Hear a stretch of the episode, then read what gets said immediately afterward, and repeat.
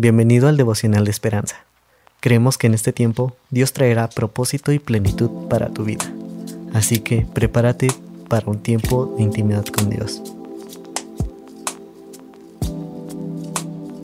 20 de noviembre. Fructífero hasta el final.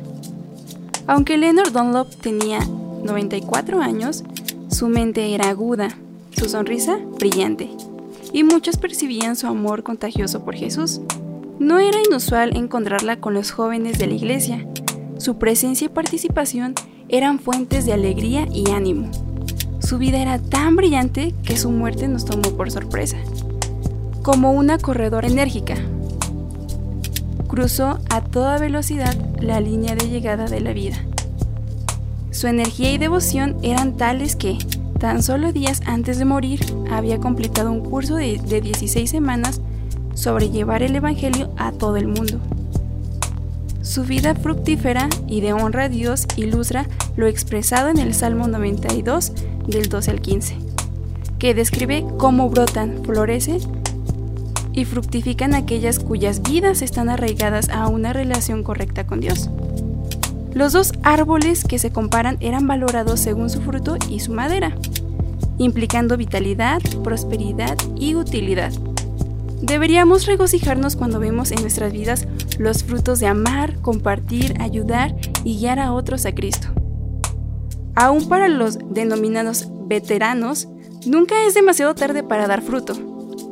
La vida de Leonard estaba profundamente arraigada en Dios por medio de Cristo, y da testimonio de esto y de la bondad del Señor. La nuestra también puede hacerlo. Lectura. Salmo 92, 14. Aunque en la vejez fructificarán, estarán vigorosos y verdes.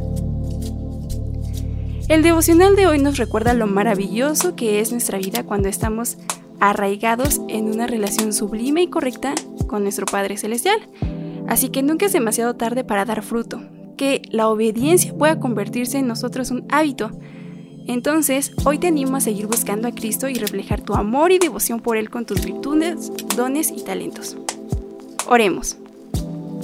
Señor, gracias por la palabra de hoy. Que nuestra vida pueda dar fruto al amar, al compartir, al ayudar y guiar a otros a conocerte y ser llenos de tu inmenso amor. En el nombre de Jesús. Amén. Esperamos que hayas pasado un tiempo agradable bajo el propósito de Dios. Te invitamos a que puedas compartir este podcast con tus familiares y amigos para que sea de bendición a su vida. Puedes seguirnos en Facebook, Instagram y YouTube como Esperanza. Hasta mañana.